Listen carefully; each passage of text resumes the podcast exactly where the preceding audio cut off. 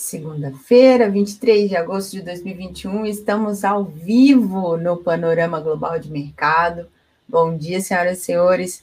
Caneca de café na mão, gráfico aberto, para a gente fazer aí o nosso panorama com as principais marcações da análise técnica, índice, dólar, futuros, para você começar bem o seu dia operacional. E hoje começando aí mais uma semaninha. Vamos lá. Semana passada, na sexta-feira, Nova York, aí a gente teve um alívio por conta das ações de tecnologia e depois também da fala do diretor do Fed de Dallas, dizendo aí que a variante Delta pode atrasar o tapering. E Dow Jones subiu 0,65, S&P 500 0,81, e o Nasdaq 100 1,06%. O destaque aí do fim de semana, Bitcoin foi cotado acima dos 50 mil dólares pela primeira vez desde maio. E os contratos aí de Brent e WTI com entrega para outubro despencaram na semana passada, 9% e 7,66%, respectivamente, a maior perda em mais de nove meses. Perspectiva aí fraca. A fraca demanda devido, devido ao coronavírus. E às 7h25 dessa manhã, o petróleo do tipo Brent subia 3,6% e se aproximava de 67 dólares. O tipo WTI subia 3%, cotado aí a 64 dólares. Um bom dia para minha galera do chat, Matheus, Gabriel, Luizinho, Max, Gisele. Beijos. Gisele, sua mensagem. Meu Deus, esqueci de responder. Calma, mulher. Manda lá um oi que eu respondo. Não foi maldade, foi esquecimento. Vamos lá falar de S&P. É... O índice futuro fechou em alta aí nos 4,441. Observem, galera, esse ponto aqui quase tocou o nível aí dos 4,445 segue a tendência de longo prazo de alta, superando ali os 4,443. O próximo alvo é o topo anterior. Então, temos um suporte forte ali nos 4,378 e uma resistência nos 4,465. Ásia, principais índices acionários fecharam em alta. Índice Nikkei no Japão, uma alta de 1,78%. Xangai Composite, 1,45%. Dow Jones Xangai 1,26%. Vamos falar de Europa agora. Uh, o índice de referência alemão, o DAX, está operando em alta de 0,20%. O índice francês, CAC 40, em alta de 0,91%. E o Eurostock 50 em alta de 0,61%.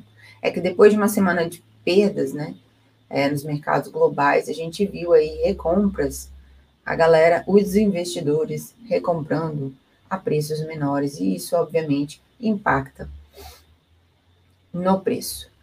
E Bovespa, vamos falar de Bov.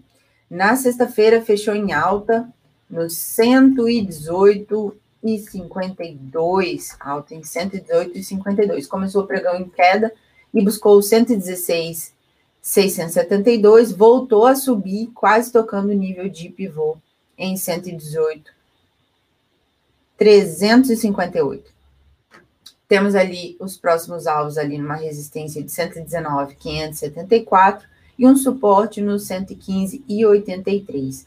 O Ibovespa reverteu essa queda aí, né, da semana, em meio à melhora no exterior e os ajustes também em grande parte dos papéis.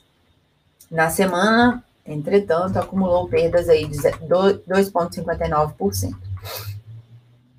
Os papéis mais valorizados do Ibovespa foram os ordinários da Sabesp, puxados aí por conta da perspectiva de privatização da empresa, seguidos por Qualicorp, ON, 8,54%, e Semig PN, 7,95%. Semig que registrou aí um lucro líquido 80% maior, teve um bom resultado no trimestre. As maiores quedas do Ibovespa se deram por Usiminas PN, 19,15%, CSN-ON, 13,31%, Gerdau PN, 10,12% e Vale On, 9,93%. Tudo isso também reflexo na queda do preço do minério de ferro nesse período.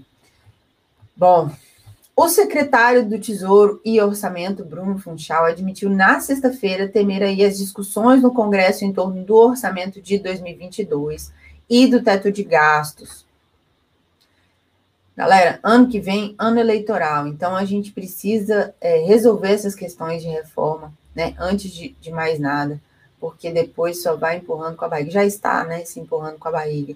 É, a CNN noticiou que o Senado recebeu o pedido de impeachment contra o ministro do STF, Alexandre Moraes, e nessa semana, na, no cenário político, aí, a gente tem uma promessa de apresentação de relatórios das reformas administrativa e tributária, e provavelmente o presidente Jair Bolsonaro pode apresentar um pedido de impeachment contra o ministro Luiz Roberto Barroso, depois de fazê-lo contra o ministro Alexandre de Moraes.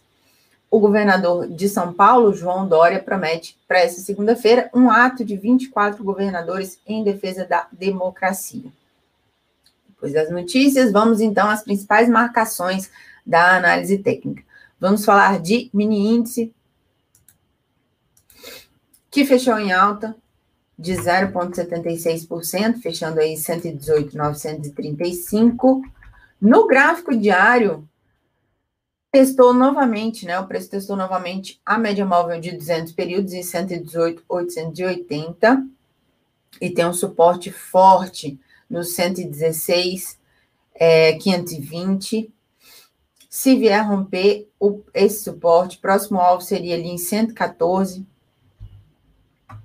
114, 721, 761, mas não, não temos ainda essa projeção, né?